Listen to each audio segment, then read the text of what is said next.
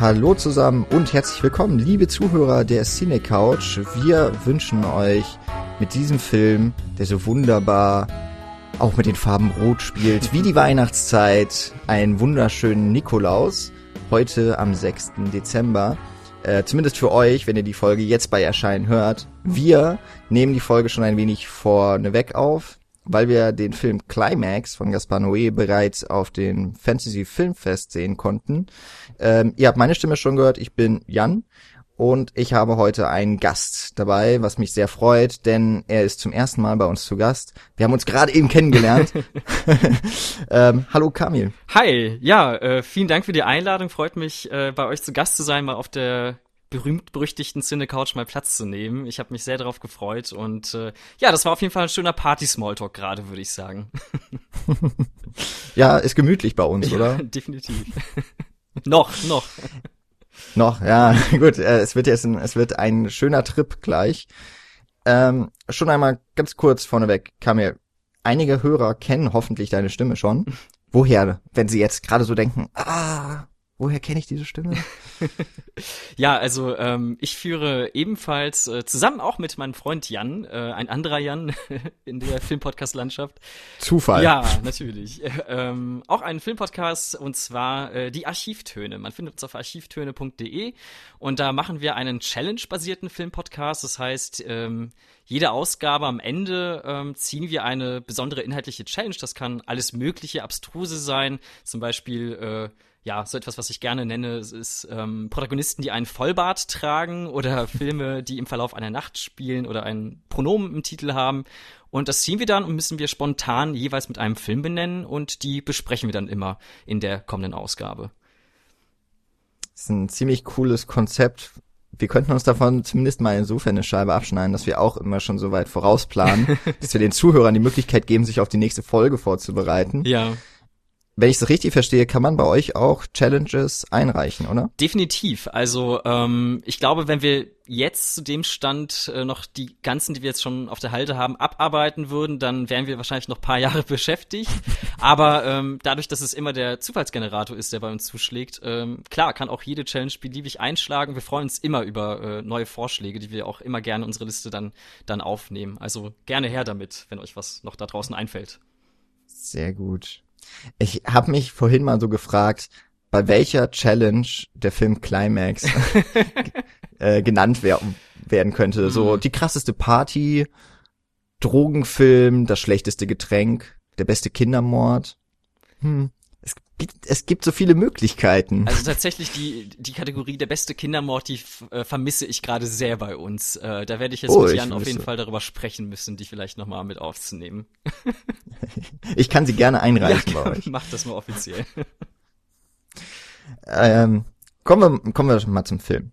Ähm, wir, genau, wir sprechen über Climax. Das ist der neueste Film vom Enfant terrible des französischen Kinos, einem der Begründer dieser losen Gruppe, die eigentlich immer von außen nur so bezeichnet wurde, der New French Extremity des französischen Terrorkinos.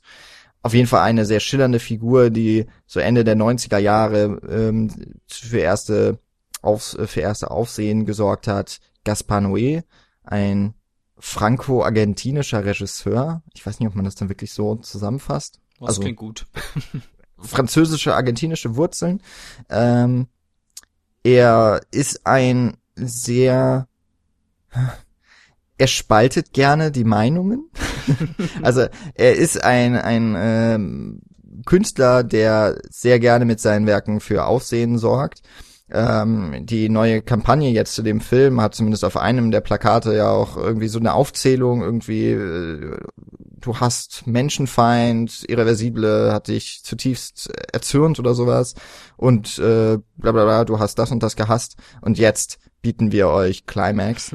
Das ist jetzt der, der fünfte Langspielfilm, den er alleine gedreht hat. Er hat noch einen Teil äh, in sieben Tage in Havanna zugesteuert. Das ist so ein Episodenfilm, äh, den ich auch noch nicht kenne.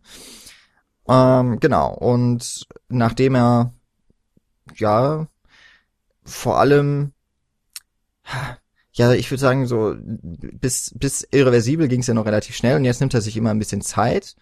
Ähm, jetzt sind drei Jahre vergangen seit seinem letzten Film, seit Love. Und alle Filme haben es gemeint, dass sie beim Cannes Filmfest ihre Premiere feiern. Ich glaube, Love damals ist irgendwie super kurzfristig vom Festival fertig geworden und war auch irgendwie gar nicht richtig eingereicht, aber äh, ja, das lässt sich dann die, die Macher da an der Côte d'Azur nicht entgehen. Und ähnlich war es jetzt, glaube ich, mit Climax, äh, der auch lief, nicht im offiziellen Wettbewerb, soweit ich weiß, also ist nicht um die golden oder äh, für die goldene Palme im Rennen gewesen, aber trotzdem dort ähm, wurde er zum ersten Mal aufgeführt und hat eigentlich damit überrascht, dass wohl nur zwei Leute aus der Vorführung gerannt sind. Ja, das ist immer ich so der Wert, an dem die Filme von ihm gemessen werden. Ne? Wie viele ja. Menschen äh, werden jetzt den Kinosaal wohl verlassen? Genau, man weiß natürlich nicht, wie viele sind eingeschlafen oder äh, weiß nicht, waren vollgepumpt mit Drogen und haben eh nichts mitbekommen. Ich weiß auch ehrlich gesagt gar nicht, ob er selber da ist dann immer. Ähm, aber gerade so bei Irreversibel zum Beispiel, da gab es dann schon die Geschichten, irgendwie die Hälfte des Saals ist damals rausgerannt und ja, es ist dann doch so, entweder hat, man hat schon das Gefühl, entweder man liebt die Filme von ihm oder auf jeden Fall findet sie sehr gut. Ich weiß nicht, ob lieben wirklich das richtige mhm. Wort ist. Kommen wir wahrscheinlich auch gleich nochmal dazu. Ähm, oder man hasst sie. Und das ist ja erstmal immer ganz interessant. Deswegen war ich jetzt auch bei Climax so im Vorfeld, ich sag mal, ein wenig vorsichtig so in meiner Erwartungshaltung, weil ich schon mitbekommen habe, er spaltet nicht ganz so sehr. Und dann kommen schon die ersten Gedanken, oh, wird er jetzt langsam zahm? Mhm. Ähm, kann er schon nicht mehr schocken? Haben wir schon alles gesehen? Hat er doch nicht, hat er keinen Fall mehr im, Kö äh, im, im Köcher? Hm. Und ja, ich bin mir immer noch nicht so ganz sicher, ob diese Erwartungshaltung dann am Ende genauso erfüllt wurde. Ähm, aber wie ist es denn bei dir? Wie bist du an äh, schon mit Noé vertraut gewesen, dass du dir diesen Film angeschaut mhm. hast? Also ich muss äh, tatsächlich zunächst einmal sagen, dass ich mich fast schon auf so eine masochistische Art und Weise auf Climax sehr gefreut habe, ähm, weil es jetzt auch mein erster Noé war, den ich äh, dann mal im Kino sehen durfte.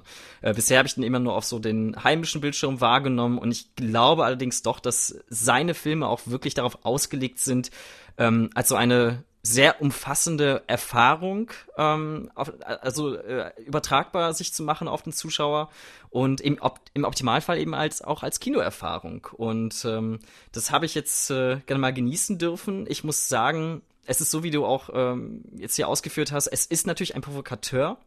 Ähm, ich meine, man spricht ja auch häufig davon, wenn er neue Filme dann rausbringt, äh, nicht von neuen Filmen, die er rausbringt, sondern von neuen Provokationen fast schon, habe ich in mehreren Kritiken gehört, was ich für eine sehr schöne Formulierung und eine passende und treffende Formulierung auch halte.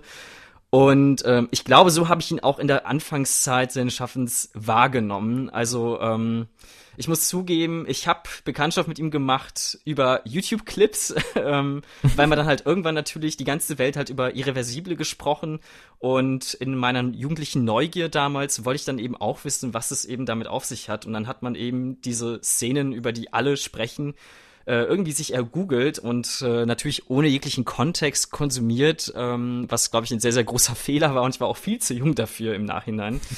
ähm, aber ich muss mittlerweile sagen, dass ich gerade durch so Filme wie Enter the Void zum Beispiel einen neuen Blick auf ihn bekommen habe. Also klar, er ist der Pro Provokateur, aber das finde ich gar nicht das Interessante an ihm häufig. Also ich muss sogar sagen, dass diese gesamten Provokationen bei mir häufig so ins Leere irgendwie verstreichen. Also gerade wenn man sich so einen Film wie Love äh, ansieht, der damit Furore gemocht, äh, gemacht hat, dass äh, äh, unsimulierter Sex, also echter Sex äh, gezeigt wurde, dann denke ich mir, ja gut, das gab es aber auch schon in den 70ern, äh, das ist jetzt nicht wirklich interessant, es ist auch nicht interessant inszeniert ähm, und mich interessiert dann eher, wie er formal an Filme äh, herangeht, ähm, weil er wirklich häufig einen sehr innovierenden Blick aufs Kino hat, wenn man ne, sowas wie Enter the Void betrachtet, der komplett aus Ego-Perspektive gedreht ist, was bisher nur sehr wenige Filme gemacht haben und wie konsequent er das dann auch durchzieht, dann finde ich das eigentlich das Interessante an ihm. Und ähm, klar, es sind natürlich diese Gewaltexzesse und es sind diese unangenehmen nihilistischen Menschenbilder, aber es ist auch immer eine sehr körperliche Erfahrung. Und äh, so ein Film wie Enter the Void, also ich habe, glaube ich, selten einen Film gesehen, der mich körperlich mehr angestrengt, aber auch mehr auf einen Trip mitgenommen hat als der. Und äh, das rechne ich ihm hoch an. Deswegen ist es für mich auch eine sehr zwiegespaltene Persönlichkeit, dieser Gaspar Noé. du beschreibst da auf jeden Fall schon sehr viele Erfahrungen, die ich auch mit seinem mhm. Kino und seinen Filmen äh, verbinde. Für mich war Climax jetzt auch der erste Kinofilm, also den ersten Gaspar Noé-Film, den ich im Kino sehen konnte. Und davor hatte ich schon auch ein wenig Respekt, ähm, weil wenn ich mir die zu Hause angucke, ich bin zwar jemand, der die Kino äh, Atmosphäre versucht ähm, dann auch selber mir mir äh, zu gewähren und zu gewährleisten, also mittlerweile auch mit Beamer ausgestattet mhm. und Surround-System. Ähm, aber man hat ja trotzdem irgendwie die Möglichkeit, sich trotzdem abzulenken, eher mal als im Kinosaal, vor allem wenn er gut gefüllt ist und man hat noch Geld dafür gezahlt, dann hat man ja auch so ein gewisses, äh, ja, man hat sich so committed und so ein bisschen Schiss hatte ich dann schon, als, äh, als dann auch gesagt wurde, ja, es gab eine kurze Einführung vor dem Film. Ja, wir werden den Film jetzt auch lauter einstellen als jeden anderen Film, den wir hier zeigen. da habe ich schon gedacht, boah, wenn da jetzt wieder diese Bus-Drones mit dabei mhm. sind, wie sie zum Beispiel in Irreversibel genutzt wurden, die wirklich zu Übelkeit führen auf Dauer, ähm, dann wird es schon jetzt eine harte Veranstaltung, auch wenn der Film mit seinen knapp 90 Minuten sehr mhm. konsumierbaren Zeitrahmen einnimmt. Äh, da ist Enter the Void ja schon eine ganz andere äh, Messlatte. Und ähm, ich finde auch, dass dieses, ja, dass er eben versucht, mit den Mitteln des Kinos immer zu spielen mhm. und sie auszureizen. Also in Irreversibel ist natürlich das Rückwärtserzählen der Handlung, ähm, dass also eine Sequenz, die zeitlich gesehen in der Handlung äh, vorweg, äh, also naja, okay, also die Handlung wird antichronologisch erzählt, so, ist es eigentlich recht einfach erklärt. ähm, aber wodurch er eigentlich einen sehr interessanten Blickwinkel auch auf dieses gesamte Rape and Revenge ähm, Genre wirfen, auf diese Erzählungen, finde ich zumindest, und er äh, das sehr gut mit seiner, mit seinem super nihilistischen Welt- und Menschenbild kombiniert. Ähm, es gibt da diesen auch häufig genutzten von ihm ähm, Zwischeneinblendungen, Texttafeln, da ist es dann äh, Le Temps de tout, also die Zeit zerstört alles. Und solche man könnte jetzt natürlich sagen, ja, die haben so einen philosophischen Hauch, aber sind vielleicht doch auch einfach eben auch diese Provokation dann eben in Textform, die gibt es hier auch. Äh, da geht es dann irgendwie ums Leben und Sterben und so weiter. Ähm, und das, das äh, verwendet er auch immer wieder und bricht damit ja auch ganz klar mit seiner Handlung. Aber versucht auf der anderen Seite zum Beispiel mit seiner Kameraarbeit eigentlich immer wieder mit Steadycams, zumindest seit äh, Irreversibel, ähm, viele Be Kamerabewegungen, auch dass die Kamera einfach mal auf den Kopf gedreht wird, also dass wir auch den Boden unter den Füßen verlieren. Er versucht schon die Gefühlswelt oder die Erlebenswelt seiner Charaktere im Film auf den Zuschauer zu übertragen durch die Mittel eben, mhm. die, die der Film ihm bietet. Eben vor allem audiovisuell nutzt er das Genre, äh, äh die, die, das Medium komplett aus. Und in Climax macht er ja, ja, irgendwie macht er einen Tanzfilm mit äh, super lauter Clubmusik, so teilweise Eurotrash und sowas, also auch viel französische Musik. Das bekannteste jetzt von mir war, äh, was, was ich kannte, war glaube ich Daft Punk. Mhm, ähm. Und lässt das in einem Rutsch durch, ja, dröhnen und äh, man kann dem auch so gar nicht entkommen, aber diese Musik gibt auch irgendwie den Takt dann vor für die Handlung und für das Filmgeschehen und eben dann auch immer wieder so das Folgen verschiedener Figuren. Und das finde ich funktioniert hier auch tatsächlich ganz gut, äh, wenn der Film sich dann eben auf das einlässt, was was womit eigentlich die ganze Zeit kokettiert wird, nämlich das ist eigentlich ein LSD-Trip auf einmal auf so einer Party ausbricht, ja, und die Figuren aus irgendeinem Grund, äh, ich keine Ahnung, ich war noch nie auf LSD oder so, äh, aber nach dem Film erscheint es mir jetzt auch nicht gerade erstrebenswert, weil die halt komplett austicken.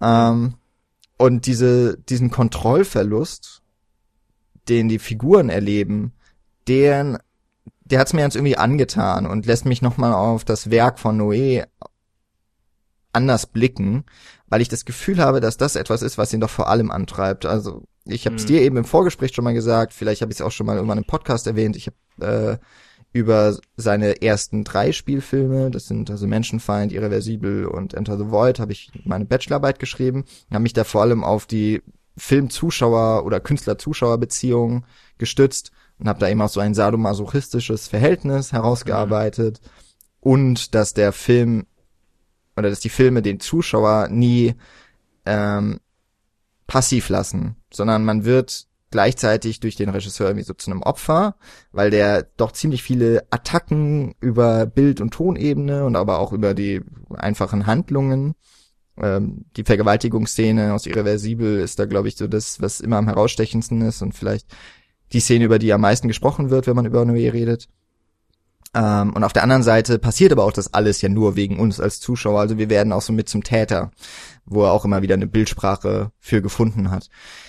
Und jetzt so nach den anderen Filmen, ich müsste Love jetzt noch schauen, habe ich das Gefühl, dass es doch eher so darum geht, Noé ist ein sehr kontrollierter Regisseur, der lässt wenig dem Zufall hm. offen.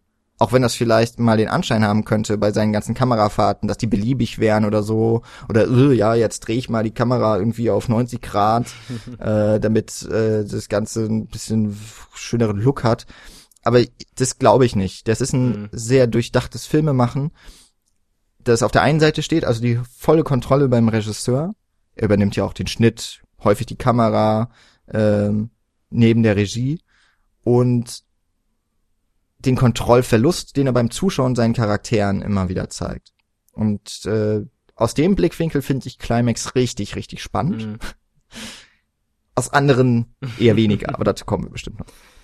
Ja, okay, du hast jetzt viel gesagt, Jan. Ähm, ich äh, versuche auf das eine oder andere nochmal einzugehen, weil ich vor allem die Frage auch so spannend finde bei Noé, die du auch ähm, äh, gerade in dem Verhältnis zum Zuschauer jetzt auch so herausgearbeitet hast schon, ähm, warum gucke ich mir so etwas überhaupt an? Das ist ja so eine Frage, die häufig ähm, gerade mit ihm so in Verbindung gebracht wird. Und die geht auch meistens, wenn Leute die stellen, finde ich schon direkt mit so einer ganz klaren Wertungshaltung einher. Mhm. Das ähm, ist da vielleicht eben auch eine Verwerflichkeit dahinter steckt, dass wir uns überhaupt so etwas anschauen.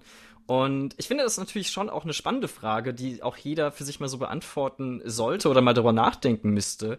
Ähm, ich werde da halt immer so ein bisschen drauf kontern, warum lesen wir denn auch nihilistische Philosophen überhaupt? Ne? Also warum ähm, begebe ich mich überhaupt in diese Welt hinein? Und ähm, ich finde, man tut es deswegen, weil Noé einen sehr engagiert hält. Du hast es bei Climax auch schon gut beschrieben, äh, wie er es da schafft, eben durch seine Führung, durch solch eine Art von Film, durch dieses Erleben von Film, ähm, er hält einen engagiert und ich finde, auf diese Art und Weise bleibt man aktiv im Geschehen und wenn dann so etwas kommt wie in Irreversible, wie die Zeit zerstört alles, dann begibt man sich fast in so einen Diskurs mit ihm, finde ich schon, wo man dann eben verzweifelt sich auf die Suche nach einer Antithese zum Beispiel begeben kann, eben äh, versucht Gründe zu finden, weshalb das Leben vielleicht doch lebenswert ist und nicht unbedingt dieser ähm, sehr depressiv gestalteten Welt eines Menschen ähm, zugrunde liegt. Und äh, deswegen finde ich, schafft es schon, einen dann doch zu berühren und ähm, einen mit diesen Grenzerfahrungen vor allem auch, äh, äh, also einem die Möglichkeit zu geben, diese Grenzerfahrungen zu simulieren, wie man sie in der realen Welt halt einfach nie machen möchte, aber die das Medium Film eben einem durchaus dann bereithält. Und ich finde, das ist genau diese Art von Gefühl ähm, in Climax, das ich auch gespürt habe. Also ich würde auch sagen, das, was aus diesem Film am ehesten hervorgeht, ist, ähm, ist wirklich die Art und Weise, oder das Gefühl, in einem Albtraum festzuhängen. Dieses, aber vor allem dieses sehr bewusste Erleben dessen, dass du gerade die komplette Kontrolle aufgibst und verlierst. Du spürst am eigenen Körper, wie es gerade ist, dass du nicht eingreifen kannst in eine Situation, wie sich Körper und Geist irgendwie verselbstständigen fast schon. Und ich glaube, das ist vielleicht ein Gefühl, selbst wenn man noch nicht auf LSD war, ich weiß jetzt auch noch nicht, ähm, was man zumindest in anderen Situationen des Lebens auch schon durchaus nachvollziehen kann, wo man sich irgendwie so einen Reset-Button mal wünscht für Situationen, wo man jetzt weiß, hey, es ist etwas Unwiederbringliches passiert und man muss die Konsequenz jetzt einfach auslöffeln sozusagen. Ähm, deswegen konnte ich mich da in dieses Gefühl schon ganz gut fallen lassen durch Climax, muss ich zugeben, ja. Hm. Das ist ja auch so ein bisschen ähm, immer mal wieder ein Diskurs, der aufkommt, warum schaut man sich Horrorfilme mhm, an? Ja, genau. Ne? Und es ist ja genau, ich glaube, ähm, Psychologen könnten das jetzt äh, besser erklären, aber man man geht ja in eine, eine, eine simulierte Grenzsituation, aus der man weiß, dass man wieder herauskommt. Mhm. Aber es ist ja dann trotzdem so ein Durchspielen von Möglichkeiten und einfach nur, um zu wissen, wie man drauf reagiert oder dass man da auch so gewisse ja, Gelüste ähm, sage ich mal, auch im, im Dunklen äh, eben einfach mal ausleben kann. Mhm. Und das eben in einem sehr geschützten Bereich. Wobei ich jetzt sagen würde, bei Noé geht es manchmal vielleicht auch ein wenig über diesen geschützten Bereich hinaus. Ich finde es total bei allen anderen irgendwie Filmemachern oder bei ganz vielen denke ich, ja, wenn da Leute immer davon reden, ja, die rennen da raus, mhm. dann ich finde, dass Noé schon von Anfang an das immerhin gemacht hat. Er ähm, weiß, wie er auf seine Zuschauer oder was für ein Publikum er anspricht. Und er spielt ja damit, dass die Leute ähm, auch vielleicht sich dem Ganzen dann entziehen wollen. Also er, mhm. auch da geht er ja in einen Diskurs, der natürlich relativ einseitig ist, weil ich kann ja als Zuschauer nicht dem Regisseur während des Films jetzt auf einmal eine Nachricht schreiben und sagen, ey, das ist scheiße, ich gehe jetzt. Aber also die einzige Entscheidung, die man im Grunde fällen kann bei ihm ist, ich mache jetzt entweder aus, ich pausiere, ich kann vorspulen, mhm. wenn ich äh, zu Hause gucke, oder im Saal, ich gehe jetzt raus. Weil Augen und Ohren zu halten funktioniert bei den Filmen irgendwie auch nicht. Dafür ist zu viel Blitzlicht ja, und ja, zu viel äh, überwältigende äh, Töne. Ähm, aber das ist trotzdem etwas, was er schon immer in seiner Karriere ähm, bedacht hat. Ähm, also in seinem allerersten Film in, in Menschenfeind beispielsweise äh, gibt er so einen Countdown, dass den Leuten jetzt noch Zeit bleibt, äh, aus dem Film zu gehen, mhm. wenn sie den Rest nicht sehen wollen. Äh, ist eine super simple Vielleicht hat er es auch nicht als erster gemacht, aber ich habe es da zum ersten Mal gesehen und ich finde es so geil, dass er das gemacht hat und ähm, weil weil es eben auch mich so selbst hinterfragen lässt. Und ähm, natürlich bleibe ich sitzen und ich glaube, der Großteil tut es. Und ähm, ja, ich finde, hier macht er das auf eine andere Weise schon wieder ähnlich auf. Ähm, man so ein bisschen finde ich es auch schade, weil ich das Gefühl habe, er wiederholt sich doch schon mhm. in Climax relativ. Ähm, der Film beginnt mal wieder mit dem Ende. Ja. Also das haben wir schon mal in ähm, in Irreversible gesehen. Äh, der Abspann läuft. Äh, wir haben witzigerweise vor der, hab, ich weiß nicht, ob bei euch beim Fantasy Filmfest in Köln war es dann ja wahrscheinlich auch, oder? Genau, genau. Äh, habt ihr auch eine kurze Einführung bekommen? Ähm, eine sehr kurze, wo es vor allem darin hieß, wir möchten nichts weiter über diesen Film sagen, sondern wir lassen ihn jetzt einfach laufen. okay. Ja, so, so ähnlich war es bei uns auch. Mhm. Äh, aber der, der das vorgestellt hat, hat dann irgendwie gesagt, er hat den Film schon in München präsentiert und dann hat er irgendwie gemeint, äh, alles, was auf dem äh, auf dem äh, auf der Leinwand passiert, alles, was jetzt in den nächsten anderthalb Stunden passiert, ist so von dem Meister gewollt. Mhm. Und dann ist irgendwie eine Vorführpanne gewesen, dass ähm, irgendwann in dem Film auf einmal das Bild weg war, so für fünf Minuten, und die Leute haben halt nichts gemacht, weil sie gedacht haben, das gehört dazu. Ja. Und äh, er hat gemeint, dass, er hofft, dass das jetzt nicht passiert. Und ähm, das erste, was dann war, auf einmal der Film begann und es kam kein Ton. Ui. Und der Film beginnt ja mit dem Abspann, mhm. äh, der auch rückwärts abläuft. Und äh, im, man bekommt so mit, die Leute werden ganz hibbelig, weil sie versuchen, das Problem zu lösen. Und Leute im Saal fangen schon an, äh, ja, das ist jetzt das Ende. ja, äh, also wo man nicht genau wusste, woran liegt jetzt eigentlich das Problem. Es war im Endeffekt nur die Musik. Mhm. Äh, die kam dann auch relativ schnell.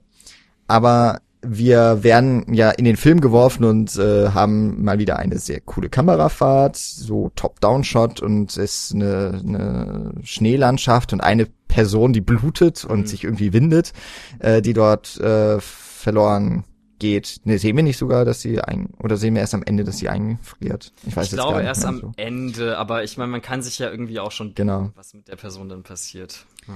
Also wir bekommen die, das Finale eigentlich schon gezeigt mhm. und dann geht es ja auf einmal ganz anders los mit äh, dieser Video-Casting-Situation. Äh, also wir haben so einen alten Fernseher, Röhrenmonitor stehen und äh, uns wird das Personal des Films eigentlich genau. vorgestellt, also der Cast.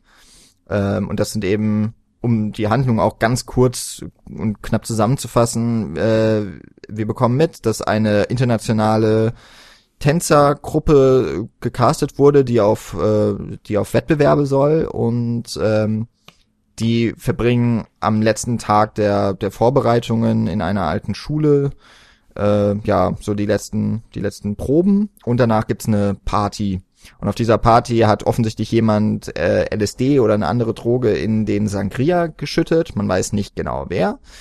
Und äh, eigentlich trinken alle Leute davon und dann geht halt die Scheiße los. ja, dann Feiern, bis der, der Arzt kommt, sprichwörtlich. Genau, ja, und die Polizei. Genau. Was nicht alles. Ja. Ähm, aber genau, vorneweg kommt eben diese, dieser relativ langsame Anfang, mhm. äh, der, den ich am Anfang noch ganz interessant fand. Vor allem, weil man sich so ein bisschen um den äh, Fernseher herum anschauen kann, äh, was so äh, so ein Gaspar Noé 101, ja, also ja, wenn genau. man wissen möchte, wie dieser Typ tickt, dann kann man sich die Bücher und die Filme, die da sind, einfach alle mal raussuchen und anschauen. Und ich habe da schon länger meinen Blick schweifen lassen, weil ich das jetzt auch nicht so interessant fand, was die da erzählt haben. Und äh, fand es dann doch auf der Seite interessant. Ach, das kenne ich. Okay, ja, das davon habe ich schon gehört. Äh, na klar, äh, 120 Tage von Sodom muss dabei sein und Possession und sowas.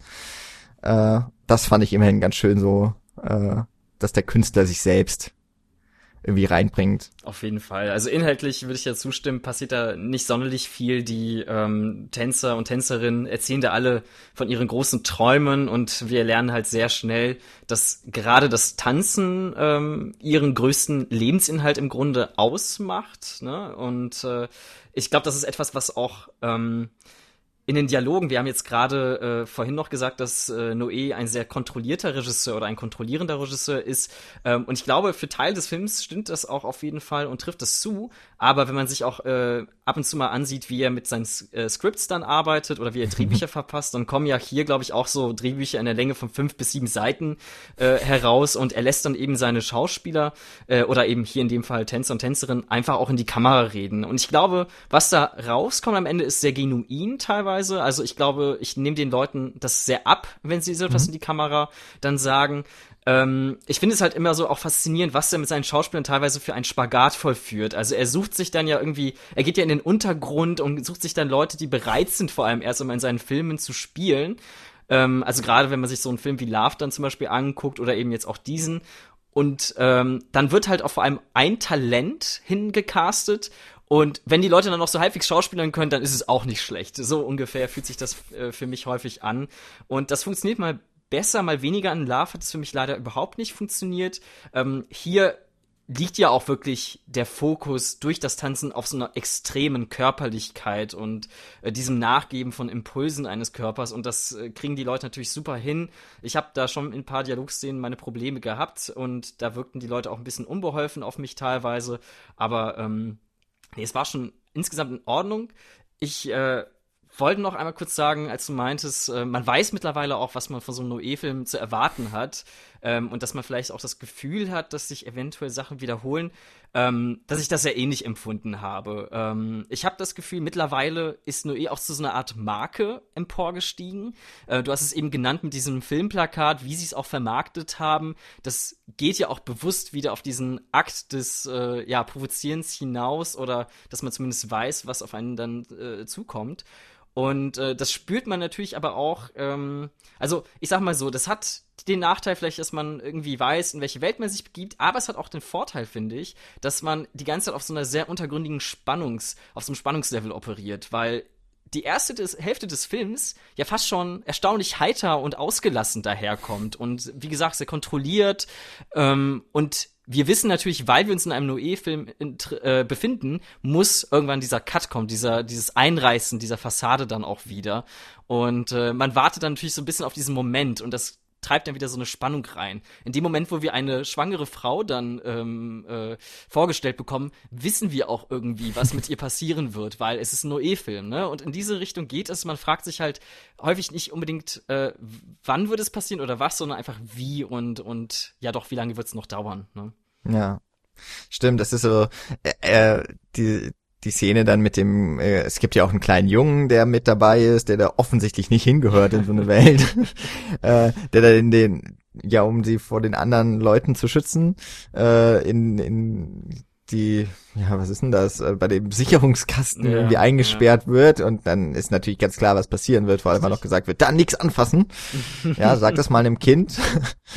ähm, aber, also man weiß auch dort, das, aber das ist ja dann auch so schon fast wieder Suspense, ne? Mhm, genau. Das ist die Bombe unterm Tisch. Wir wissen, okay, sie tickt, wir wissen aber nicht, wie lange noch. Wie lange bleibt uns noch Zeit? und das macht schon, finde ich, vieles tatsächlich von dem Film aus. Ähm, aber auf die Dialoge und auf die Charaktere, mhm. finde ich, müssen wir trotzdem so ein wenig eingehen, wenn Charaktere nicht schon ein bisschen zu weit hinausgewagt ist. Also genau, wir haben am Anfang diese äh, meistens äh, so, ja, sind es halt Einzelshots von den Personen, die sich so vorstellen, wie eben für ein Casting-Video. Ähm, und uns wird einfach nur schon mal gezeigt, es sind verschiedene Charaktere, einige davon kennen sich. Ähm, wir bekommen auch schon so ein paar äh, Hinweise auf Konflikte, zum Beispiel ähm, dass die Geschwister, der sehr protektionistische mhm ältere Bruder und die äh, Schwester, die dann irgendwie erzählt, ja, ja, sie war ja schon in Amerika und äh, wie, du warst schon in Amerika und äh, wo man einfach, ja, da wird schon mal so ein Konflikt aufgemacht und es gibt dann noch mal eine Szene, nachdem es zu der ersten richtig geilen Tanzszene kommt in diesem ja, was ist das denn? Eine Aula? Ist das eine Turnhalle? Ich ja, weiß gar nicht so genau. So aber eine Tanzschule, würde genau. ich sagen, ja, genau. Also auf jeden Fall auch eine komische Schule irgendwie. ja, total. genau. Äh, also die, wie, das werden wir nochmal, denke ich, auch gleich ja, ja. loben, wie, wie cool das gedreht ist und äh, wie gut choreografiert. Ähm, also da haben wir dann schon mal so ein bisschen einfach was fürs Auge wieder und eben auch was Visuelles. Und dann kommt eine, finde ich, sich wahnsinnig langziehende, mhm. ähm, ja, ganz ähnliche Situation wie eben das da mit diesen Casting-Videos, dass wir eigentlich immer zwei oder drei Figuren im Gespräch sehen, auch der Party, wie sie halt den Sangria trinken und sich über meistens Sex ja. unterhalten.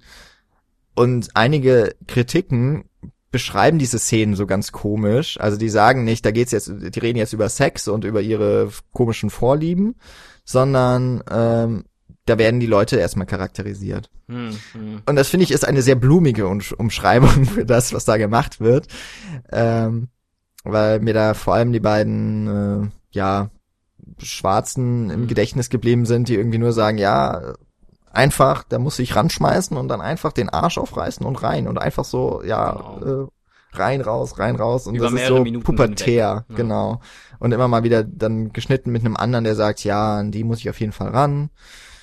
Und äh, mit der hatte ich noch nix so. Mhm. Das äh, da habe ich so gedacht, ach, hat er echt, äh, da lässt er wahrscheinlich tatsächlich so, hat er nur so gesagt, okay, ihr redet jetzt über keine Ahnung, ihr seid so, oder vielleicht durften die sich auch selber überlegen, was für Typen die sein wollen. Und dann haben die halt gesagt, was sie in der Situation für richtig halten und was man auf so einer Party vielleicht auch bespricht.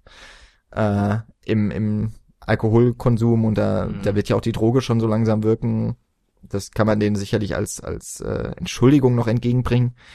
Aber es nimmt nochmal wahnsinnig die Fahrt raus und da hat für mich, nachdem dann diese echt coole Tanzszene vorher war, ähm, hat es auch für mich so ein bisschen einfach, ja, war wie auf Stopp. Hm.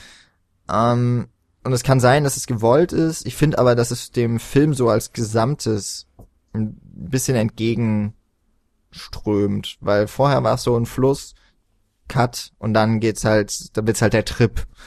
Und ich finde schon okay, dass es so ein bisschen runterfährt, aber es war mir dann irgendwie zu lang und vielleicht hätte man das auch ein bisschen anders lösen können. Ich weiß nicht, Hast du das irgendwie anders wahrgenommen oder konntest du da mehr rausziehen als ich? Nee, ich habe es äh, exakt genauso empfunden wie du tatsächlich, ähm, wenn nicht sogar noch vielleicht ein bisschen drastischer. Ich habe es tatsächlich irgendwann als Parodie fast schon begriffen. Also ähm, da ist, aber so als unabsichtliche Parodie. No, ist ja, okay. da für mich komplett übers Ziel hinausgeschossen. Ja. Es ist komplett überzogen. Es ist ähm, genau diese Arbeitsweise, äh, ich habe in den Interviews auch von ihm gehört, dass es genau diese Art von Szenen ähm, so entstanden sind, dass er einfach nur mit der Kamera rumgelaufen ist und mhm. eine halbe Stunde draufgehalten hat und dann irgendwelche Gesprächsfesten zusammengeschnitten hat. Und ähm, ich finde, ich weiß nicht, dieser Punkt, ja, dass Leute, wenn sie dann unter sich sind und ihre Peer Groups sind, sich dann auf so mhm. eine sehr objektisierende und unangenehme Art und Weise, vor allem auch eben Frauen gegenüber, dann auslassen, das verstehe ich und das kommt irgendwann auch rüber und ich finde, das darf man auch in einem Film so darstellen, als Punkt setzen. Aber ich finde, der Film setzt dann zwischendurch auch diese Ausrufzeichen mit diesen Cuts. Dann gibt's, glaube ich, auch, wenn die beiden sich dann so wirklich dann reinsteigen, noch so, so, ein, so eine Scratch-Nadel im Hintergrund, wo die dann auch so kurz pausieren und das so fast schon als Lacher irgendwie gespielt wird.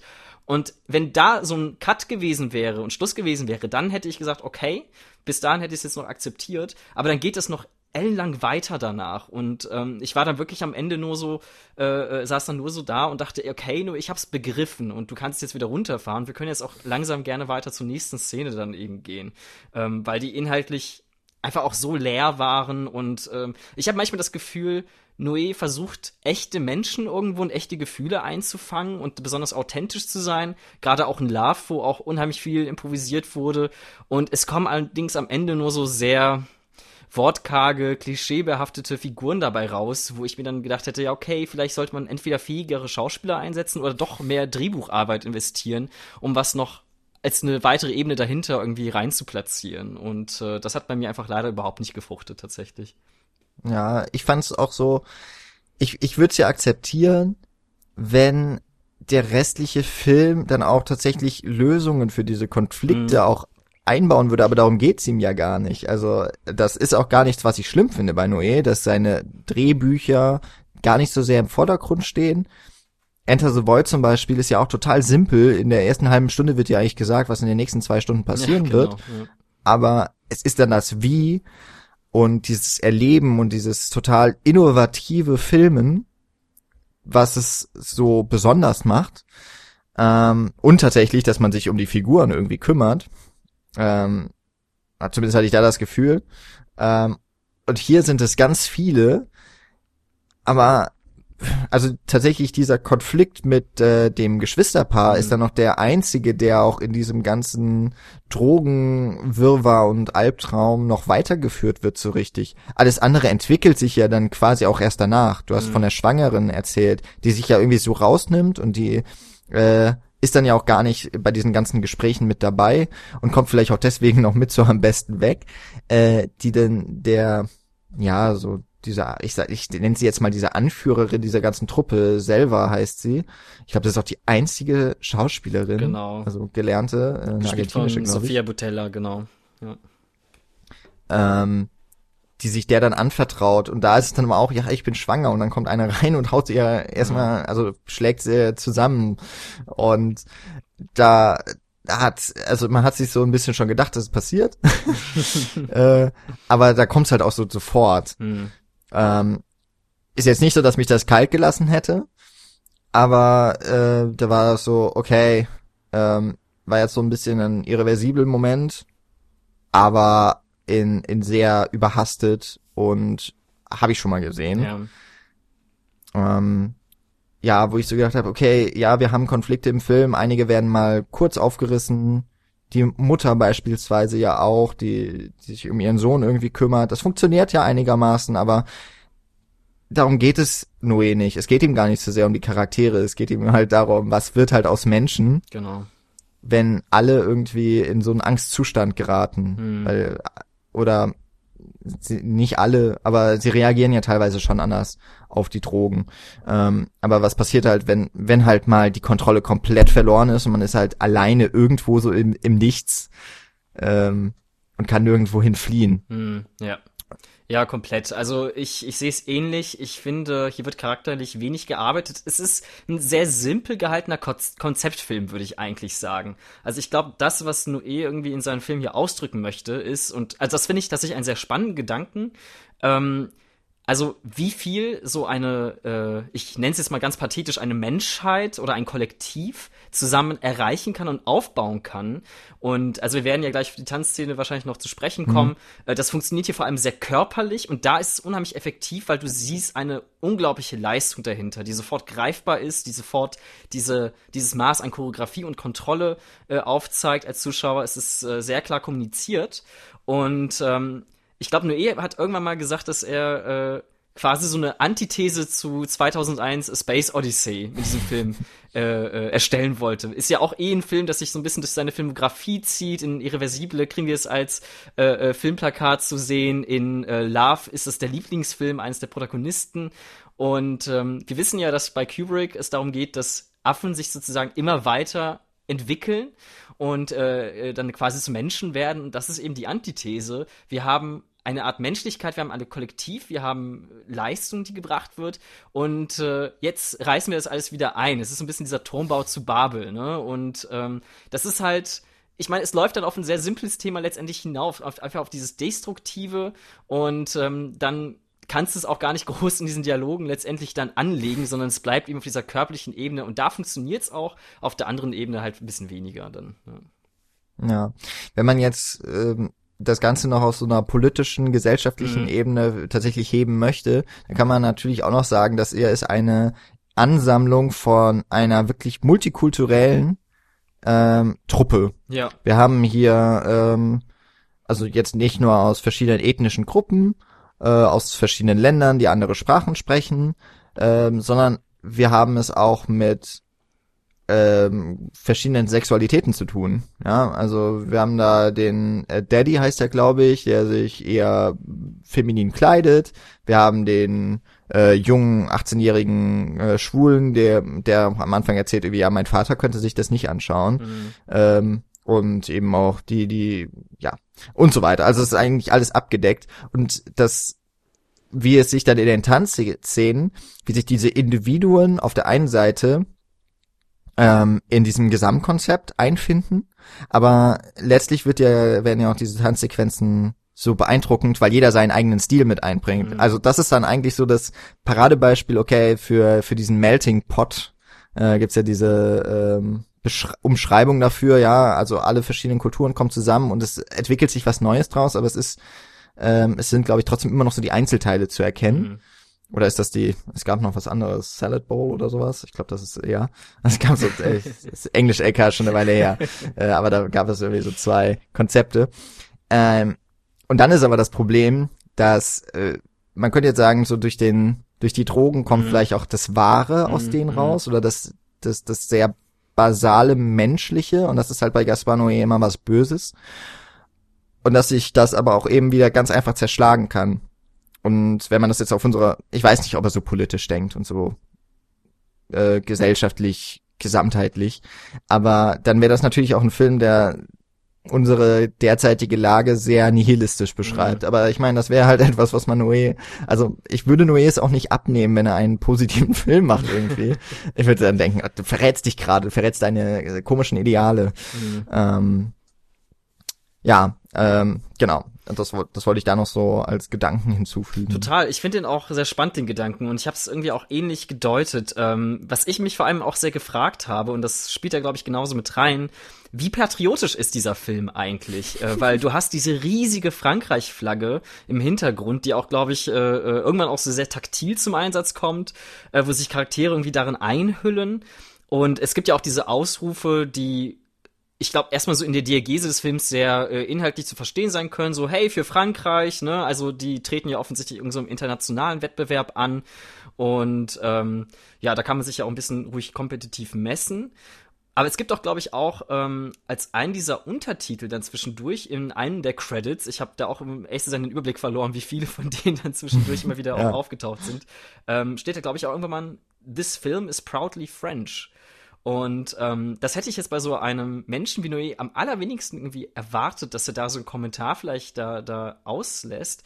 Aber ähm, ich glaube, ich sehe es genau ähnlich in diese Richtung, dass vielleicht doch so eine Art Stolz dann dazu kommt, gerade weil aus eben diesen verschiedenen Ethnien ähm, so ein so eine Einheit eben bestehen kann und das ähm, ich habe ganz am Anfang gesagt, wenn ich so einen Film schaue, versuche ich auch immer so eine Antithese zu entwickeln und äh, dann schaue ich natürlich so einen Film und denke mir, okay, das ist eine Fassung, eine Version davon, wie es auch ausgehen kann und enden kann. Aber ähm, vielleicht sollte man gerade deswegen dann entgegenwirken. Und ähm, gerade wenn wir dann noch so in diese Gespräche zurück, äh, äh an die Gespräche zurückdenken, die wir auf diesem Fernseher äh, und von den VHS-Tapes umgeben, ähm, äh, nochmal anschauen. Da gibt es dann, glaube ich, auch Leute, die dir dann eben auch sagen, hey, ähm, ich habe noch nie mit Schwulen getanzt, das wird jetzt auch eine neue Erfahrung und irgendwie, ja, keine Ahnung mal, wie das wird.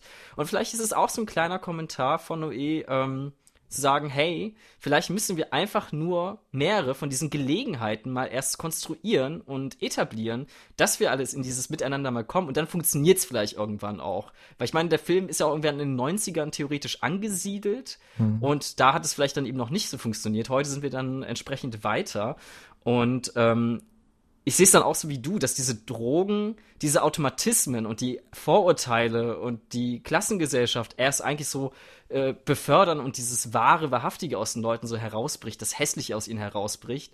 Und ähm, dass wir aber genau diese Automatismen umgehen können, wenn wir mehrere von diesen Gelegenheiten schaffen, überhaupt mal so zusammenzukommen. Und jetzt formuliere ich es natürlich super positiv wieder, aber ähm, wie gesagt, es geht auch um das Bilden der Antithesen vielleicht zu dem Film. Und ähm, ja, das habe ich mir so ein bisschen draus gezogen. Ja, das finde ich aber eigentlich dann doch eine sehr schöne ja. Sicht. Klar, also also auch, aber jetzt nicht zu weit hergeholt oder sowas mhm. und auch nicht, dass man dann eben, ich finde, das könnte auch durchaus ein Gedanke sein, wie man auch den anderen Filmen, vielleicht sollte ich die anderen Filme von Nui auch mal auf diese Art und Weise mir anschauen. Ja, ich meine, ähm, guck mal, ich glaube, wir haben ja auch sowas wie in Irreversible mhm. durchaus so eine Klassengesellschaft, wie sie ähm, untersucht wird. Ich meine, Monica Bellucci ist nicht umsonst, glaube ich, auch gecastet worden darin. Ich glaube, in dieser sehr berüchtigten Vergewaltigungsszene sagt auch der der Täter dann auch irgendwie so etwas wie, hey, ich will dich High Society Bitch irgendwie zerstören. Ähm, ich glaube, dass es schon auch in Noé-Filmen durchaus etwas äh, angelegt ist darin, was zumindest so einen Blick streift. Inwieweit das jetzt in die Tiefe geht, darüber lässt man sich natürlich auch streiten, aber ähm, ich finde, das ist schon durchaus drin. Ja, auf jeden Fall.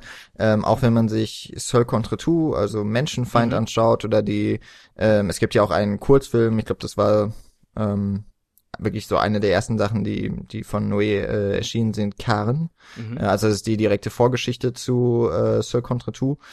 Und äh, die Filme, äh, genauso wie Irreversible, spielen ja in Paris.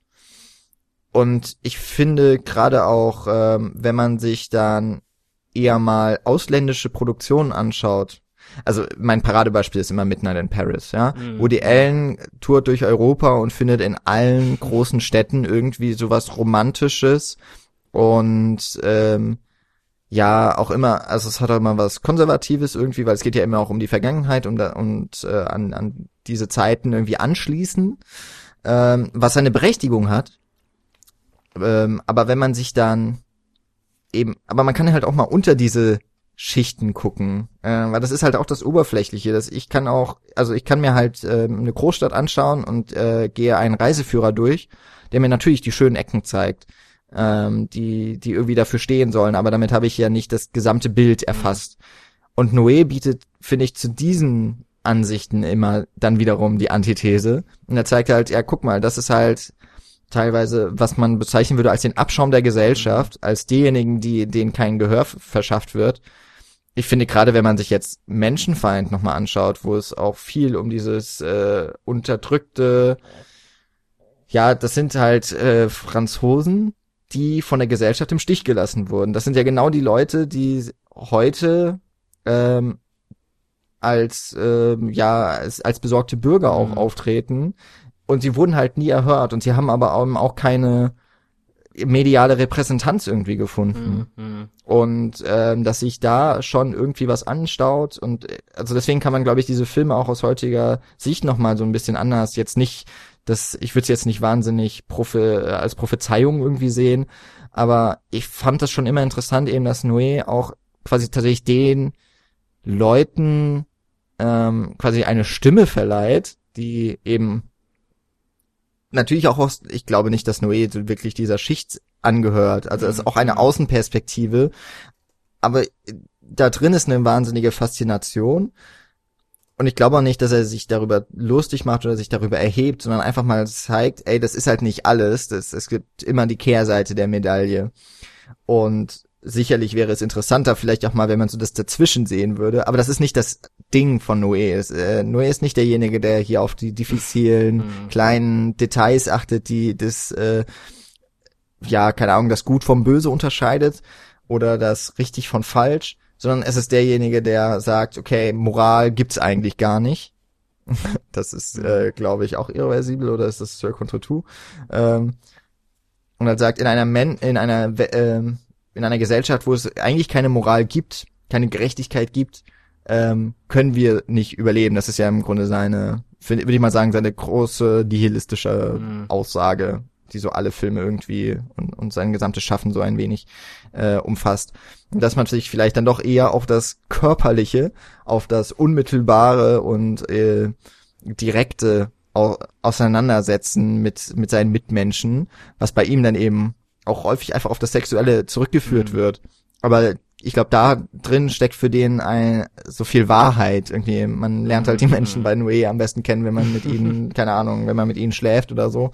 Oder, oder wenn man zumindest, nimmt, ja. ja, irgendwie sowas. Aber es geht halt immer um, um diese sehr ähm, niederen ja ähm, Verbindungen und Beziehungen, die, die da geschlossen werden. Und seine Dialoge sind dann auch nicht, da geht's nicht um die großen Visionen. Ja. In Irreversible gibt's diese U-Bahn-Fahrt, da sprechen die irgendwie die ganze Zeit über, äh, über den Sex zwischen den, äh, zwischen dem Paar, äh, Vincent Cassel und äh, die Belushi, ihre Rollen, die gespielt werden, und halt ihr, ja, der, der halt auch immer in, die, in sie verknallt war. Mhm und, und was ist das für ein komisches Gespräch und es ist total awkward und so, aber es gehört halt irgendwie diese Filmwelt und ähm, ja.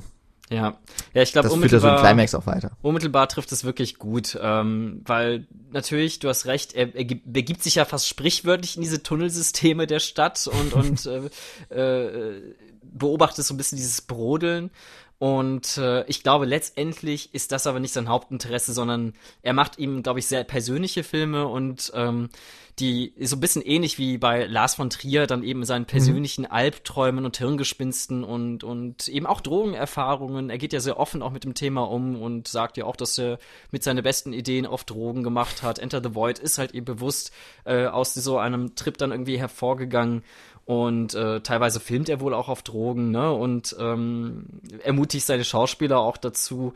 Und ich weiß nicht, das ist natürlich, was sehr persönlich ihm angelegt ist und was er als Gefühl einfach vor allem, glaube ich, nach außen tragen möchte. Und äh, ich finde es gut, wenn ich mir so einen Film wie Climax anschauen kann und ich erkenne vielleicht auch noch eine Ebene dahinter und erkenne auch was Gesellschaftliches und versuche mir da mein Bild rauszunehmen. Aber das sind eher sekundäre Gedanken ähm, und es ist auch nicht unbedingt das, wofür ich ins Kino gehe, wenn ich mir einen Noé-Film anschauen möchte. Deswegen, er weiß auch schon, du meintest es einmal, er weiß schon ganz genau, wen er da auch ins Publikum lockt und ähm, ja, das hat er glaube ich, ganz gut durchschaut, dieses System insgesamt.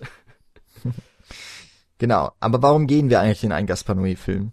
Wenn wir uns jetzt nicht gerade mit den Abgründen der Menschheit auseinandersetzen wollen, ich glaube, darauf wolltest du jetzt auch so ein wenig hinaus, mhm. ist es vor allem das visuelle Erleben ja, ja. oder diese Bildwelten. Und ähm, für uns beide war es jetzt der erste Kinobesuch eines Noé-Films. Das heißt, wir haben zum ersten Mal die große Leinwand, das krasse, den oder zumindest ein sehr gutes äh, Tonsystem im Hintergrund und äh, man kann sich voll und ganz auf diese audiovisuelle Ebene auch stürzen. Mhm. Ist ja auch irgendwie das Gute, dass er sich dann inhaltlich nicht so viel, ich sage jetzt mal Mühe gibt, sondern dass man sich eben auch, da, dass man davon nicht abgelenkt wird. Ähm, und das ist jetzt im Climax ja insbesondere der Tanz, die ja, Choreografie ähm, auf die auf die er da großen Wert auch gelegt hat. Und äh, ja, wie, wie hast du diese erste Tanzszene erlebt? Äh, ja, das war absolut atemberaubend natürlich. Also ähm, ich, ich glaube, dem gesamten Kinosaal ist danach so ein kollektives Uff erstmal so entwichen, als das zu Ende war und zu Ende ging. Ähm, es hat was unheimlich Orgastisches. Es ist wirklich sehr körperlich. Ich fand, es war auch deswegen so effektiv, weil ähm, die Choreografie jetzt sich nicht nur auf die Tänzer selber beschränkte, sondern auch wirklich in der Kamera zu spüren war. Also immer wenn so Impulse aus den Tänzern und Tänzerinnen irgendwie hervorgegangen sind, zum Beispiel so ein schneller Schritt nach vorne oder äh, äh, sich rückwärts dann irgendwo auf, auf den Boden zu werfen, dann hat sich die Kamera auch immer rhythmisch korrekt dazu verhalten und ist bewusst auch den Schritt mit dir als Zuschauer zurückgegangen, damit überhaupt dieses ja vor allem am Anfang auch sehr weitwinklig gehalten, damit das überhaupt erst auf dich wirken konnte. Also ich glaube, wenn du einfach nur statisch da stehst, dann wäre das sicherlich auch sehr beeindruckend gewesen und äh, muss aus der Perspektive natürlich auch ein Spektakel gewesen sein. Aber so hast du noch viel mehr das Gefühl dieses Mittendrins, dieses Unmittelbarens, ähm, was dich auch in so eine fast schon körperliche Anstrengung am Ende wirft. Ne? Und ähm, ich fand das Beeindruckende war vor allem auch, dass es nach diesem One-Take dann nicht diesen Schnitt gibt, der dich erlöst, sondern danach geht's ja in diese sehr casual gehaltigen Gespräche, die immer noch in diesem One-Take drin sind. Mhm. Und ich war die ganze Zeit nur so auf dieser Spannungsebene, oh Gott, was ist jetzt, wenn das Kind zum Beispiel jetzt noch irgendeinen Text irgendwie vergisst oder was auch immer, müssten die dann die gesamte Tanzszene nochmal neu äh, filmen, also auf so einer Metaebene fast schon. Ähm, und ich finde, dafür sind diese One-Takes eben auch gut. Natürlich, um dich im Geschehen drin zu halten, aber fast auch schon wieder zu distanzieren und dich eben auf dieser Metaebene zu entlassen und damit erstmal auch zu, zu wresteln sozusagen. Ja, ich glaube, ah, Haneke hat mal was ganz Tolles über One-Takes mhm. erzählt und ich glaube, das, das war so, ja, die Menschen wissen ja, dass sie im Film in so einer, ja, ja, dass es halt nicht die Realität ist. Mhm und dass eigentlich der One-Take ist ja was extrem künstliches, ja, mhm. weil es ist alles minutiös geplant, zumindest wenn man das möchte. Und aber eigentlich alle, die ein One-Take machen, eine längere Kamerafahrt, die planen das richtig gut. Es ja, wird super ja. häufig ähm, geprobt, damit es halt in möglichst wenig Versuchen klappt, weil es sehr aufwendig ist, das wieder aufzubauen. Und es wäre eigentlich vom Regisseur her die beste Möglichkeit eben diese das zu spiegeln auf der einen Seite, weil es wirkt halt dann so, als wäre man direkt dabei, aber auf der anderen Seite weiß man halt als Zuschauer auch, okay, also man kann sich, es gibt bestimmt Leute, die können das abschalten, aber ich glaube, wir gehören dann eher dazu, wow, wir müssen das auch, dass wir das auch, während wir das Geschehen irgendwie verfolgen, sind wir auf der anderen Seite auch direkt dabei und sagen, wow, krass, was der Kameramann da gerade leistet mhm. oder was, was die alle leisten als Schauspieler. Ähm, und Noé ist ja bekannt auch für so längere Kamerafahrten. Ich würde jetzt mal sagen, ich glaube, ich habe den versteckten Schnitt erkannt nach der Tanzszene. Ach, gab es ich doch einen tatsächlich. Ich, ich meine gelauert, schon. Aber, äh, ja, okay. Aber also ist so ein Gefühl. Mhm. Ich hatte auch, ich bin mir jetzt nicht mehr ganz sicher, aber die bei der Tanzszene ist es doch im Grunde auch immer so wie ein, ich glaube, es ist ein Kran gewesen. Mhm. Und der mhm. geht ja so im quasi äh, so nach vorne ins Bild rein und dann über die Tänzer, dass wir eigentlich auch mehr so ein Top-Down-Shot haben. Mhm. Oder eben so davor, aber trotzdem noch eher, dass wir von der Aufsicht auf das Ganze blicken. Und ich fand das cool, wie du es eben beschreibt hast, so dass die Kamera mit im Takt geht ja. und ähm, dass man sich so mit eingebunden fühlt ich würde auch fast sagen, dass vielleicht die Kamera auch so eine Art Dirigent ist mm, mm. Ähm, und und äh, gleichzeitig eben für den Regisseur steht, der jetzt sagt, okay, ja, jetzt geht's nach hinten oder äh, jetzt ähm, macht ihr was auf dem Boden und jetzt sehen wir euch im Gesamten. Ähm, oder auf der anderen Seite, man man tanzt irgendwie mit. Also ja, ja. uns wurde auch nicht äh, viel Spaß beim Film oder so gewünscht, sondern äh, viel Spaß beim Tanzen. ja, weil weil der Film irgendwie auch so inszeniert ist, mhm. als äh, ja es wird hier bei der IMDb auch noch als Musical äh, mit aufgeführt. Aber äh, dass das, das schon ein großer Wert darauf gelegt wird, auf diesen Rhythmus. Äh, es ist ja auch Musik, die vor allem auf den Beat ausgelegt ist und jetzt nicht unbedingt auf die Melodien. Mhm. Ist ja auch sehr repetitiv. Aber würde ich mir normalerweise auch nicht anhören. Aber ich habe mich schon dabei ertappt, dass ich mir den Soundtrack mal angemacht habe, äh, während ich äh, im Kino gearbeitet habe da passt es halt auch immer, irgendwie Musik aus Film zu nehmen. Mm, mm. Ähm, und da muss ich schon sagen, okay, ja, dann fühle ich mich auch wieder so ein wenig dran erinnert. Ähm, genau. Also ich fand's auch cool, so dieses Kollektiv zu sehen. Ich finde Tanzszenen eigentlich sowieso immer beeindruckend. Ich kann nämlich gar nicht tanzen und ich finde es wahnsinnig, äh, ja, einfach diese Körperbeherrschung auf der einen Seite äh, und oh, dieses Tanzen im äh, im Knien. Mm, mm. Das das fand ich das fand ich so unfassbar, äh, weil also da tut halt auch dann der One-Take wieder sein Übriges, da, da merkt man einfach, da ist halt keine Zeit, das da zu verschnaufen, es geht halt immer weiter ja, und ja. Äh, dann darf der Nächste sein Solo machen. Es ist ja fast wie eine Rockband mhm. gewesen, ne? Dann kommt das Gitarrensolo, nur dass wir 20 Instrumente quasi haben, weil jeder darf mal. Mhm. Und jeder hat auch seinen eigenen Stil. Und die fand ich auch ich fand das wirklich cool, äh, weil das schon fast hypnotisch war, wie sie so ihre Arme geschlungen haben und ja, ja total beeindruckend. Einfach. Es sind ja auch die Perspektiven, die dann gewählt werden, die wir also mit denen wir normalerweise etwas wie Tanz eben auch nicht wahrnehmen können, weil wir, wenn wir dann uns mal dazu begeben, auch selber zu tanzen, möglicherweise, ja, äh, sind wir auch meistens ja auch mittendrin in so einer Menschenmenge und hier zieht sich ja die Kamera ja auch wirklich raus aus dem Geschehen und äh, erblickt das auch teilweise so ganz bewusst von oben aus der Vogelperspektive von der Decke.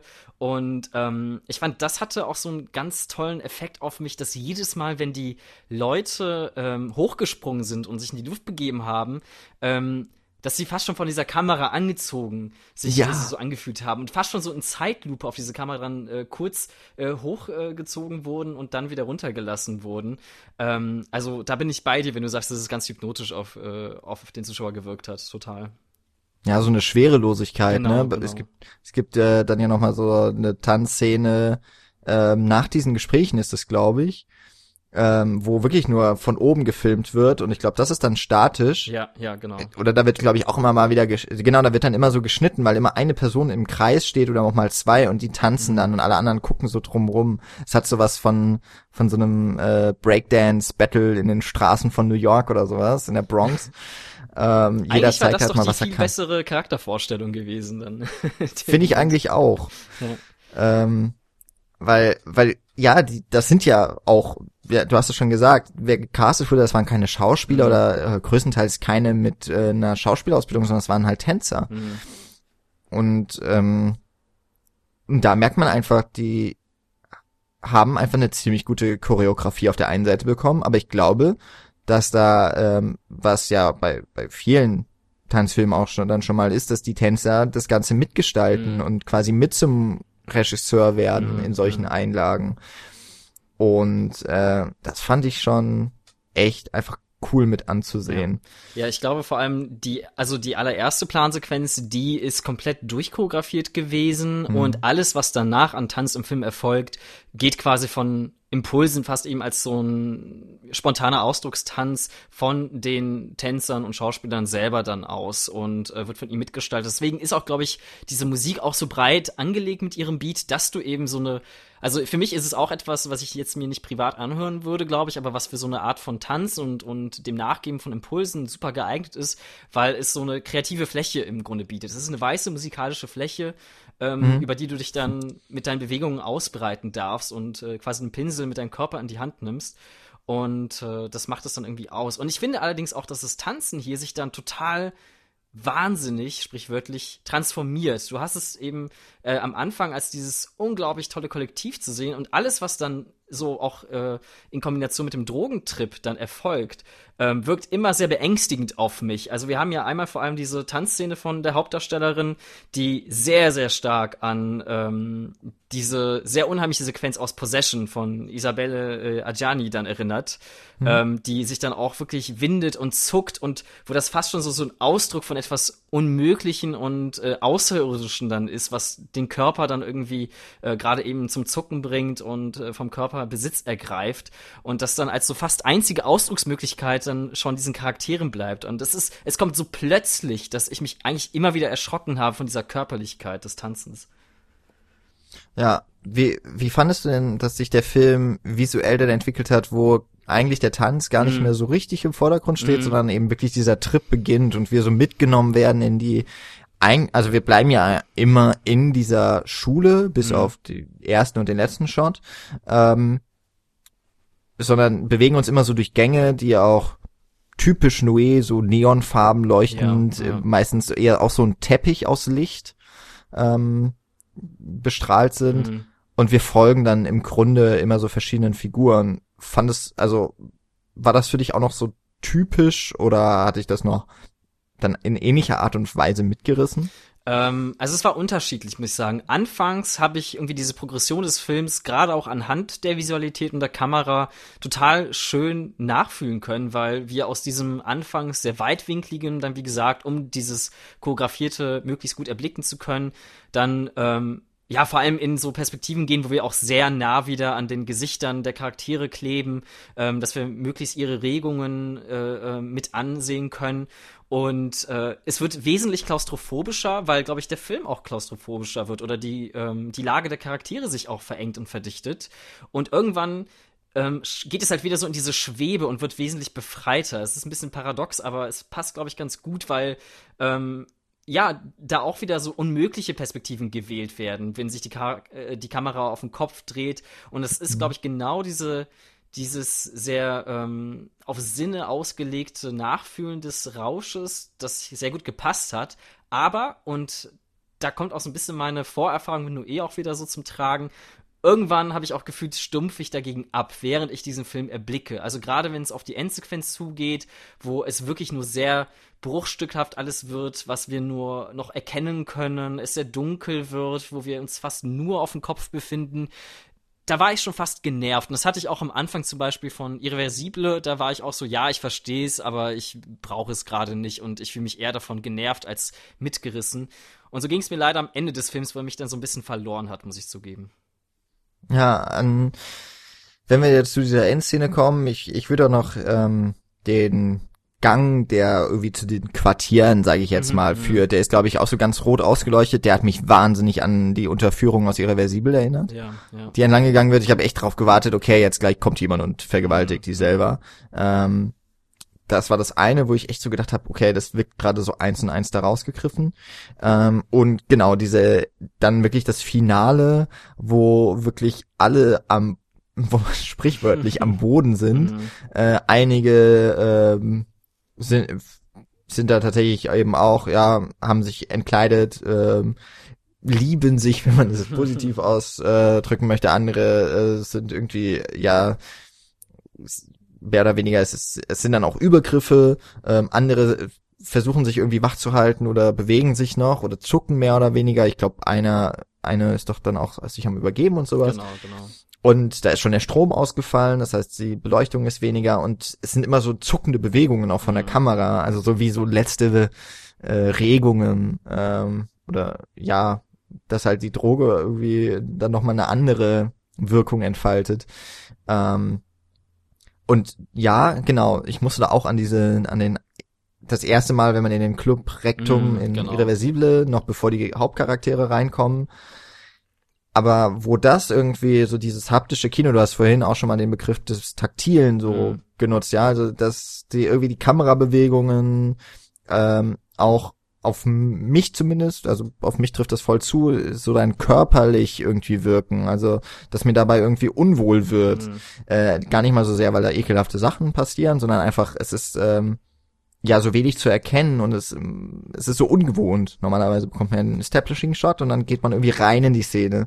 Aber wenn man das halt nicht mehr hat und tatsächlich so das Gefühl für die, äh, ja, den Ort verliert, den Raum, dann, äh, ja, fühlt man sich auch ein, ja, also ich fühle mich dann unwohl, aber das hatte ich irgendwie jetzt bei Climax am Ende auch nicht. Ich habe dann nur gedacht, okay, das hat er halt schon mal gemacht. Mhm. Und da war dann irgendwie auch die Musik, da, da waren ja diese tiefen Basstöne so immer dabei, ja. die so eher wie ein Raunen waren. Ähm, und es war ganz am Anfang des Films, da wird man so reingeworfen. Jetzt ist, ist das so dieser Aspekt der Erschöpfung. Mhm. Ähm, aber das hat mich da auch nicht so mitgenommen. Mhm. Wo ich auch überhaupt sagen muss, während des gesamten Films hatte ich nicht so sehr das Gefühl, dass ich wirklich diesen Rausch- und Trip-Zustand irgendwie mitfühle. Äh, ich war ja mit Daniel vom Spätfilm im, im Kino mhm. und ich habe gedacht, okay, ist, eigentlich geht's mir ganz gut. Und dann bin ich aufgestanden, habe ich doch gemerkt, wie auf einmal so, äh, äh, wo ich ja nicht mehr auf, wo ich nicht mehr im Kinosessel bin, dass mir doch ein wenig schwindelig mhm. ist von dem Ganzen, was so passiert ist. ähm, da war, wo ich so tatsächlich die die Erfahrung war dann doch ganz anders, als ich es gedacht hätte. Vor allem, wenn man irreversibel, äh, Quatsch, äh, Enter the Void, schon alleine die, die, die Titelsequenz ja, irgendwie, Wahnsinn. ja, die ja, äh, wenn man Epileptiker ist, glaube ich, schon nicht überlebt.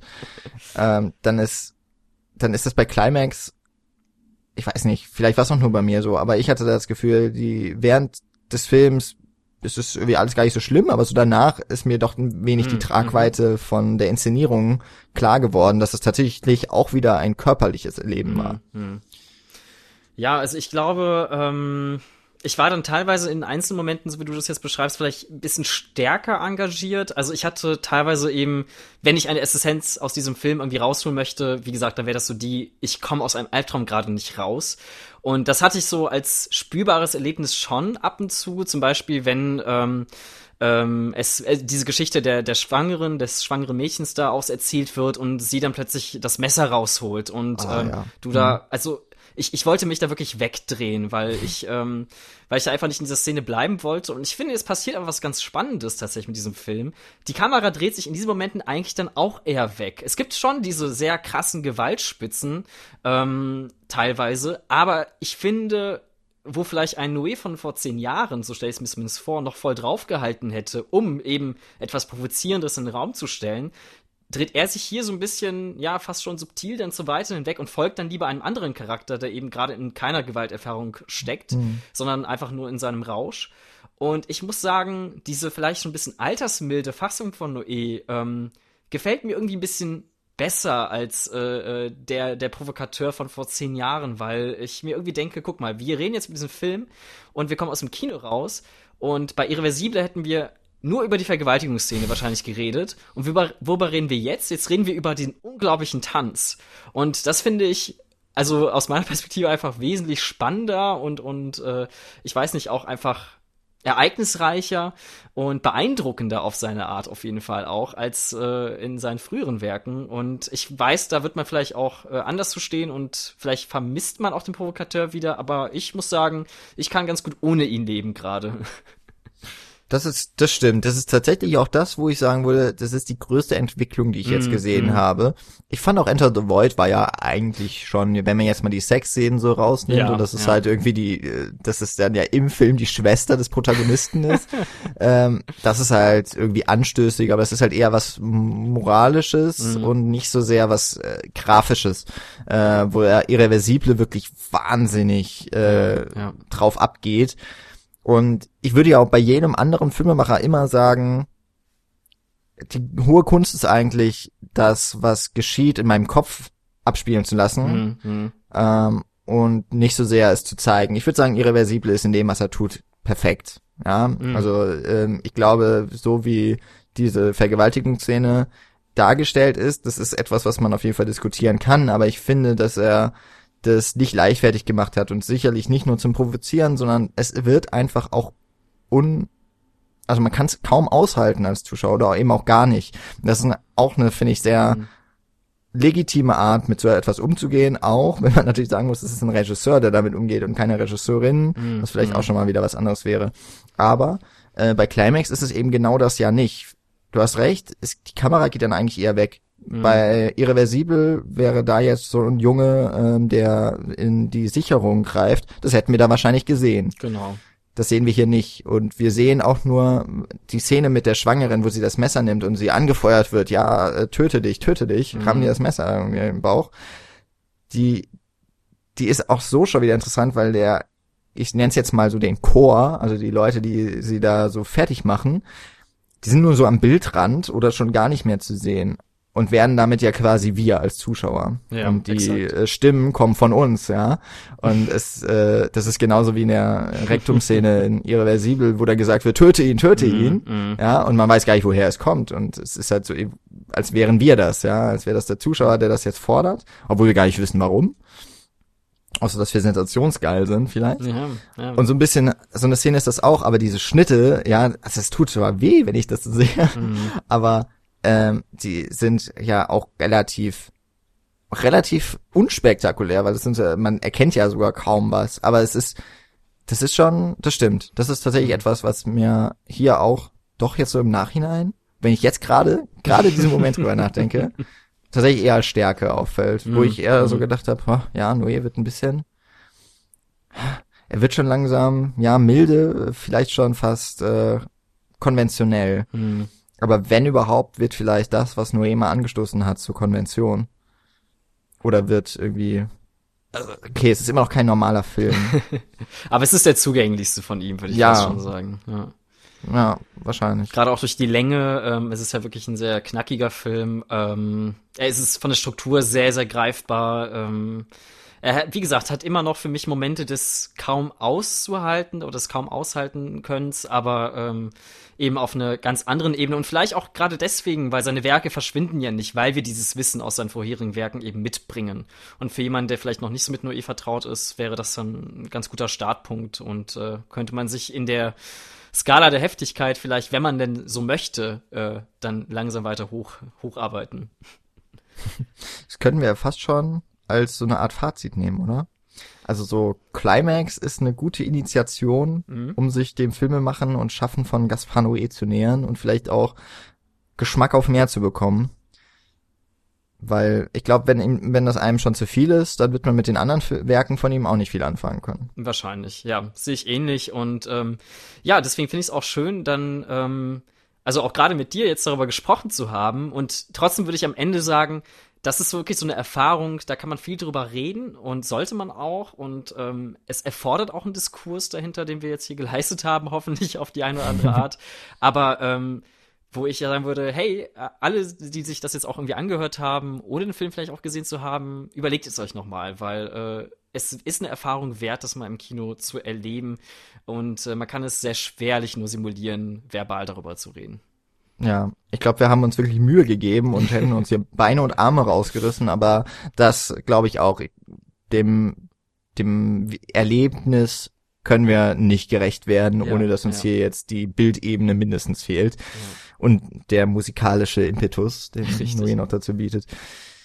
Ja, ja, wunderbar. Es hat, das war eine sehr schöne Diskussion. Ähm, ich war auch, bin ja jetzt auch hier in den Podcast reingegangen und habe mich seit ein, zwei Wochen jetzt, sind glaube ich vergangen, seit ich den Film mhm. geguckt habe und ich komme einfach nicht auf den grünen Zweig mit mir selbst, mhm. äh, wie ich den einzuschätzen habe. Also vielleicht werde ich ihn mir dann auch nochmal zum offiziellen Kinostart anschauen. Also jetzt spätestens wissen die lieben Zuhörer, dass wir nicht am Weihnachts-, äh, am, am Nikolaustag aufnehmen, sondern schon ein wenig vor, im Voraus. Ähm, genau. Deswegen auf jeden Fall eine, eine Empfehlung, einfach auch so einen Film, den im Kino zu sehen, das gibt's nur alle paar Jahre mal, Richtig, wenn überhaupt. Ja. Man kann das Experiment mal eingehen. Genau. Also, wir fordern auf zum Tanz. ähm, und ich sag jetzt noch mal kurz, ihr könnt uns, die Cinecouch, finden auf cinecouch.net. Ihr findet uns bei Twitter und Facebook als Cinecouch. Wir haben jetzt schon einige, einige Folgen produziert. Ähm, ich kann jetzt noch gar nicht, weil wir so ein bisschen im Voraus sind. Wir sind gerade viel am Plan, aber es ist noch nicht so ganz final, deswegen kann ich noch gar nicht so viel äh, anteasern, aber, aber es wird bestimmt äh, ganz grandios, was wir noch zu liefern haben. Bald dürfte ein Jahresrückblick dann erscheinen. Ähm, und natürlich findet ihr uns auf iTunes, wo ihr uns abonnieren, bewerten und rezensieren dürft, wo ich mich und meine Kolleginnen und Kollegen natürlich auch sehr freuen würden, von euch irgendwas zu hören. Und jetzt äh, gehe ich nochmal runter von der Bühne und lass äh, dich, Kamil, hier jetzt zum Ausdruck bringen, ob per Tanz oder wie auch immer, wie es dir beliebt. Wo findet man dich, ähm, die Archivtöne und wie kann man euch am besten empfangen? Ja, wer noch mehr Ausdruckstänze von meinen äh, und auch Jans Stimme irgendwie äh, vollführt hören möchte, äh, kann uns gerne auf archivtöne.de mal besuchen ähm, und da, äh, wie gesagt, gerne ähm, auch mal ein paar Folgen reinhören, in die Episoden mal schauen, welche Challenges euch am meisten ansprechen oder wie gesagt, uns neue, mit neuen Challenges versorgen. Ich glaube aktuell, also ich weiß jetzt auch noch nicht, welche Challenges so in den nächsten ein, zwei Monaten anstehen, äh, aber unsere derzeitige Folge zum Beispiel äh, besteht aus Filmen, die uns äh, visuell beeindruckt haben. Das war also sehr breit angelegt und da haben wir uns zum Beispiel ähm, The Night of the Hunter aus den 50ern und Jacques Tati Playtime ähm, rausgegriffen und darüber gesprochen. Ähm, und äh, ansonsten gerne auf äh, Twitter und Facebook auch folgen, Archivtöne. Und äh, ja, ich möchte mich aber erstmal auch bei dir vor allem bedanken. Ähm, hat mir auch großen Spaß gemacht, die Diskussion. Und äh, hätte jetzt auch nicht gedacht, dass wir da irgendwie so gut durchkommen, uns da durchmanövrieren. ähm, ja, vielen Dank. Ja, gar kein Problem. Danke für deine Zeit.